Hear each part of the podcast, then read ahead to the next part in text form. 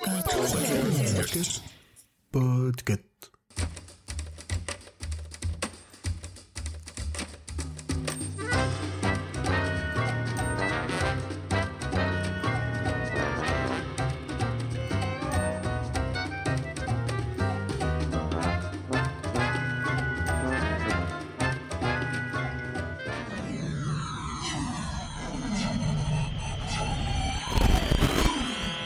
Le roman que j'ai choisi de présenter est Le Neuromancien de William Gibson.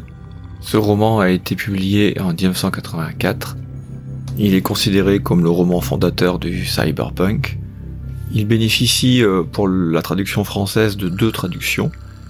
Une des années 80 justement de Jacques Bonnefoy pour les éditions J'ai lu et une autre en 2020 de Laurent Kessy volonté du Diable Vauvert de retraduire non seulement le Neuromancien qui est le premier volume d'une trilogie que l'on nomme généralement la trilogie de la Conurbe, qui est le nom donné à la gigantesque mégalopole qui a le cadre euh, en partie d'ailleurs du premier roman, je reviendrai plus tard dessus, mais cette retraduction est très intéressante. Je pense que vous pouvez euh, lire sans problème dans une ou deux versions. L'intérêt de la dernière est évidemment que vous allez retrouver un vocabulaire qui est plus cohérent par rapport à ce qu'on sait maintenant euh, du cyberespace, enfin de, tout ce qu'on a construit depuis. Donc elle est peut-être un peu plus moderne. Mais néanmoins, la première traduction euh, convient parfaitement. C'est dans cette traduction que j'ai découvert, que je l'ai relu, parce que je l'ai relu au moins quatre fois. Privilégier peut-être la dernière, mais c'est pas handicapant euh, d'utiliser euh, celle de bonne foi. Pour vous donner un exemple de la différence quand même entre deux traductions,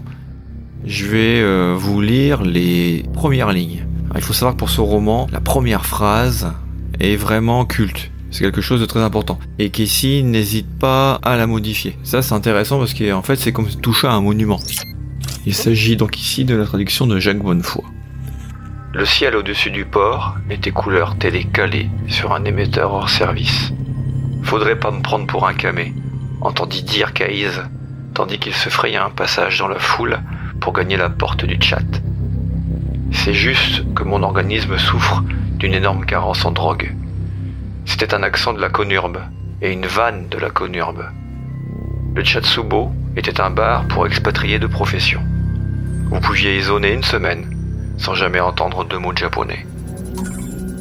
Voici maintenant la traduction de Laurent Kessy. Le ciel au-dessus du port avait la couleur d'une télévision allumée sur une chaîne défunte. Caïs se frayait un chemin à travers la foule devant l'entrée du chat lorsqu'il entendit quelqu'un expliquer Je suis pas accro, c'est juste mon corps qui souffre d'une grosse carence en drogue. Une voix et une blague typique de l'étendue. Au Chatsubo, un bar pour expatriés, on pouvait boire pendant une semaine sans jamais entendre deux mots de japonais. Alors pour les avertissements, le roman a des phases euh, assez violentes.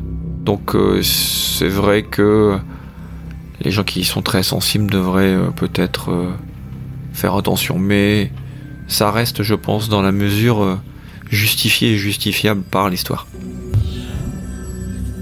Avant d'aller plus loin, je vais vous faire le, le résumé quand même du livre. Dans la Conurbe, ou l'étendue, selon la nouvelle traduction, la plus grande métropole du monde qui se situe en Amérique du Nord mais qui couvre le Japon, Henry Dorsey est un cow-boy. C'est ainsi qu'on nomme euh, les hackers du cyberspace et qui sillonnent la matrice. Il est euh, le meilleur euh, dans son domaine.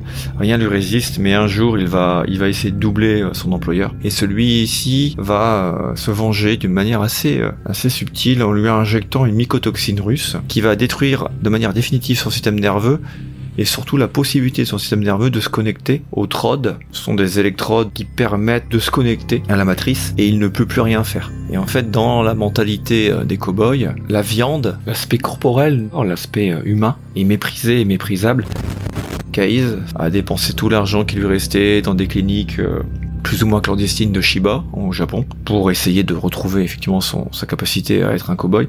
Il va être contacté par un, homme assez mystérieux, Armitage, qui euh, apparemment a beaucoup d'argent, beaucoup d'influence et qui lui promet une opération avec une technologie qu'il apporte auprès des chirurgiens d'une clinique clandestine et euh, cette technologie lui permettrait de reprendre toutes ses capacités de cowboy. La contrepartie est qu'il réalise une mission. Cette mission est euh, d'aller pirater les bases de données d'une énorme entreprise, la Tessier H-Pool, une des plus puissantes avec une sorte de famille des Français et des Australiens. Il est associé à Molly, une mercenaire, assez surprenante, elle a des yeux en verre miroir, qui sont des lentilles, elle est, augmentée en fait. Et elle dispose aussi euh, à la place des ongles de lames rétractables, tranchantes, extrêmement tranchantes. Donc qu'elles acceptent évidemment. Une mission risquée. Il faut savoir que quand on essaie de pénétrer les systèmes de défense qui sont nommés euh, la glace, on peut, on peut avoir des conséquences neurologiques et des conséquences corporelles. Les défenses les plus dangereuses sont nommées les glaces noires. Les consoles de navigation, les consoles de cyberspace. Il y en a une qui est très très souvent nommée, c'est la Ono Sendai. Euh, on peut se retrouver avec euh, se faire griller le cerveau ou avoir effectivement des, des, contre-mesures qui vont euh, vous rendre euh, comme un légume. Quoi. Il va pouvoir euh, faire cette intrusion à l'aide d'une IA qui s'appelle Muet d'hiver, Winter Mute. Alors pourquoi j'ai choisi ce livre? Parce que ce livre représente exactement ce qu'est la bonne science-fiction. Encore que le terme dans en art de bon et de mauvais est un peu difficile à définir, mais c'est la science-fiction qui va prévoir l'avenir. C'est ça l'intérêt d'une science-fiction de très bonne qualité, c'est qu'elle peut prévoir. Les forces de défense, notamment françaises, ne s'y trompent pas. Vous avez sans doute entendu parler euh, du Red Squad, je crois. L'armée réunit des auteurs de science-fiction afin d'essayer de déterminer des scénarios possibles d'avenir, notamment dans les conflits. Et une science-fiction de, de, très bonne qualité est une science-fiction qui arrive à prévoir l'avenir, qui arrive à poser des pistes valables, intéressantes, scientifiquement et technologiquement viables. Et là, Gibson l'a fait. Et Gibson a même fait beaucoup plus fort, c'est-à-dire que euh, il y a une vraie mise en abîme. Gibson invente Internet, invente euh, ce que nous vivons actuellement, ces réseaux qui couvrent la planète, qui mettent en relation les hommes. Euh, Gibson a vraiment inventé les termes. Il invente le terme cyberespace. Le cyberspace, une hallucination consensuelle ressentie au quotidien, dans le monde, par des milliards de techniciens autorisés, par des enfants y découvrant des concepts mathématiques. Une représentation graphique des données extraites des mémoires de tous les ordinateurs du système humain. Une impensable complexité, des traits lumineux alignés dans le non-espace de l'esprit, des amas et des constellations d'informations, tels les éclairages d'une ville qui s'éloigne. Ce qui est assez fascinant, c'est qu'en fait, toutes celles et ceux qui vont concevoir euh, l'Internet que nous connaissons ont lu ce livre, sont influencés non par le cyberpunk, par Gibson et d'autres, Sterling par exemple, et on va se retrouver avec l'art qui influence le réel. Ils ont donné une forme à ce qui allait devenir ce que nous vivons maintenant. Autre chose absolument intéressante, c'est que ce sont des dystopies. Ce sont des mondes, des mondes dystopiques. Pour Gibson, on comprend qu'il y a eu une guerre mondiale à base d'armes nucléaires notamment, et que après cette guerre, le monde s'est réorganisé, mais en fait l'État-nation a disparu. On est dans un monde d'ultralibéralisme, presque libertarien, ça sonne très fortement avec l'actualité euh, Elon Musk et, d'autres. Et dans ce monde, euh, les euh, firmes, les firmes sont même des entités et elles se livrent des guerres technologiques bien évidemment, commerciales, mais des guerres réelles, des réels conflits. Ils ont leurs armées de mercenaires, ils se volent des techniciens de pointe, des chercheurs de pointe. Ça mène à des affrontements assez fascinants, ce qui sera le cas d'ailleurs dans d'autres nouvelles de Gibson, mais on le trouvera aussi dans d'autres volumes, les deux autres volumes qui suivront le Neuromancien. Et c'est là que c'est là qu'il y a une vraie force de ce livre, c'est-à-dire que quand on le lit, on se dit mais il a deviné le monde actuel. L'intérêt aussi du neuromancien est que Gibson ne se contente pas de parler de technologie. Gibson n'oublie pas l'humain. C'est pas de la SF art science. Il va y ajouter beaucoup d'humain, notamment par la création de ses personnages. Un personnage comme Molly, le Finnois, Case en lui-même, sont des personnages très marquants, bien construits, qui sont même appelés à durer. Comme j'ai déjà dit, euh, c'est une trilogie. Euh, le premier volume, hein, le neuromancien, se lit sans problème. Hein. Il n'y a pas besoin de lire les deux autres. C'est à l'extrême, c'est pas nécessaire, même si on a envie de savoir ce qu'ils vont devenir. Un des aspects très intéressants de ce qu'il fait, sans spoiler, parce que de toute manière, c'est dit dès le début, on va très vite avoir l'irruption de prêtres vaudous. Euh, nous sommes dans le futur, et malgré tout, il y a cet aspect euh, traditionnel, presque tribal. On s'en rend compte parce que Gibson, il reprend un petit peu aussi là euh, ce qu'on avait vu dans Orange Mécanique, par exemple. Cette idée de citer ces gigantesques ensembles urbains qui créent des archéologies, qui créent quasiment des, des tribus. Et il parle aussi d'un côté tribal avec l'affrontement entre, chez les jeunes, entre des bandes, affrontement hyper violent.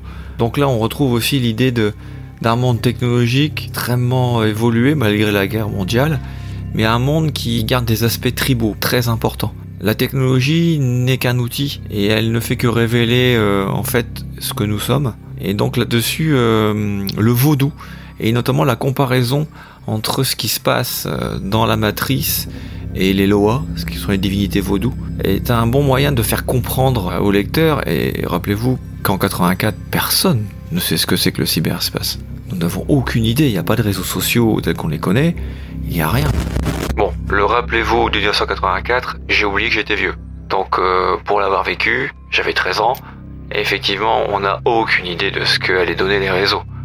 L'informatique est naissante, l'informatique personnelle, les PC se diffusent, c'est l'époque du ZX81, du Spectrum, Commodore va pas tarder, comme en 64, évidemment en 84. On attrone, on imagine des choses, mais on imagine, du moins la grande majorité des gens n'a pas imaginé le monde actuel, les réseaux. Donc ça permet de bien mieux comprendre et ça ajoute quelque chose de très important. Là encore, les Wachowski l'utilisent dans, dans, Matrix, hein, avec les, cérémonies à, Sion, etc. On a cet aspect tribal euh, très humain. Et là, c'est une grande, grande, grande réussite de, Gibson. Il utilise aussi cet aspect avec les TCH Pool, qui est une famille, une sorte de, de famille euh, un peu effrayante. On le découvrira dans le roman. C'est de la SF, ça parle de l'informatique, des réseaux, mais c'est au fond quelque chose de très organique.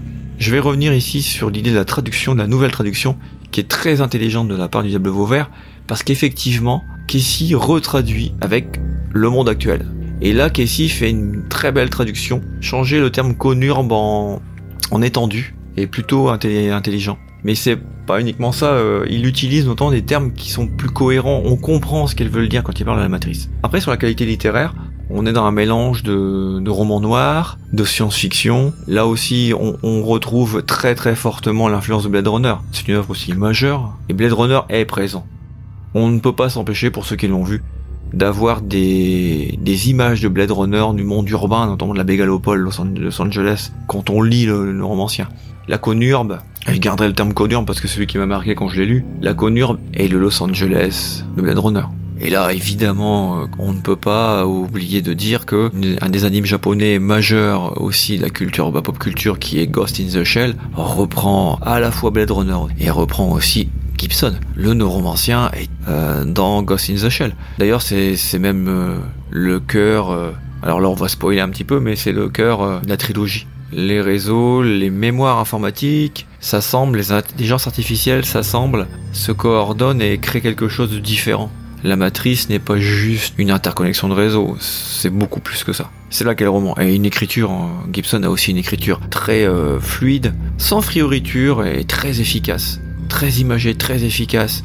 Il y a de la violence, hein, c'est du roman noir, la violence est, est présente, mais elle n'est pas inutile. C'est le monde qui est violent, le monde qu'il décrit est violent. Le monde, euh, ce monde dystopique où les multinationales sont des États, et c'est elles qui dirigent le monde.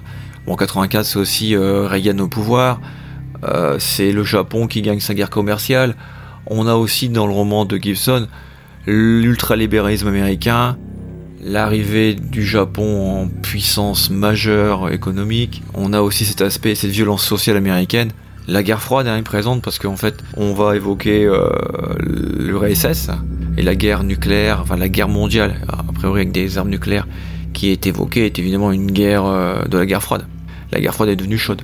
Mais ce roman euh, se lit même sans les connaître. C'est ce qui est intéressant, ce qui pourrait parler quelqu'un qui a 17 ans ou 18 ans maintenant. Je pense que ce roman lui parlerait. Plus peut-être la traduction du Diable ouvert de Laurent Kessy, mais normalement, euh, je vois pas pourquoi ça ne parlerait pas. Donc ce livre, il est intéressant, il est majeur, très bonne qualité littéraire. La trilogie est à lire. Euh, donc le deuxième c'est le Conte Zéro, et le troisième c'est Mona Lisa s'éclate. Gibson a fait vraiment une trilogie très forte très subtil sur euh, le fonctionnement du monde et euh, les schémas cachés. Donc je recommande grandement ce livre. Et là, euh, au moment où j'enregistre, je viens de découvrir que Apple TV allait diffuser une adaptation du Renault romancien, a priori en printemps 2023. Le neuromancien a longtemps été un serpent de mer cinématographique comment le mettre en image? Je pense que les sœurs Wachowski l'ont fait avec Matrix, hein. le neuromancien, la trilogie euh, de la conurbe est évidemment une influence majeure euh, de Matrix, mais elles ne, s'en sont pas cachées. Donc ce livre est vraiment une, une pièce majeure de la fin du XXe siècle, du début du XXIe siècle. Et la cyberpunk, le mouvement cyberpunk en général est à lire avec de très très bons auteurs. Le samouraï virtuel de Sterling, la traduction française est un peu particulière de ce titre, lisez du cyberpunk, il influence vraiment une grande partie de la production culturelle et de la pop culture actuelle.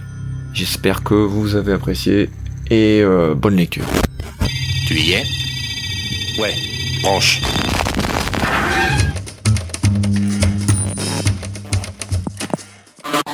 J'ai fait une petite erreur système.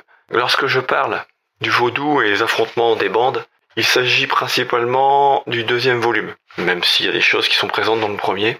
Et comme je suis en train de relire le compte zéro, qui est le deuxième volume, j'ai fait cette confusion. Donc je tiens à le préciser et à éviter des problèmes avec le fandom. On ne se méfie jamais assez. Bonne lecture et rendez-vous dans la matrice.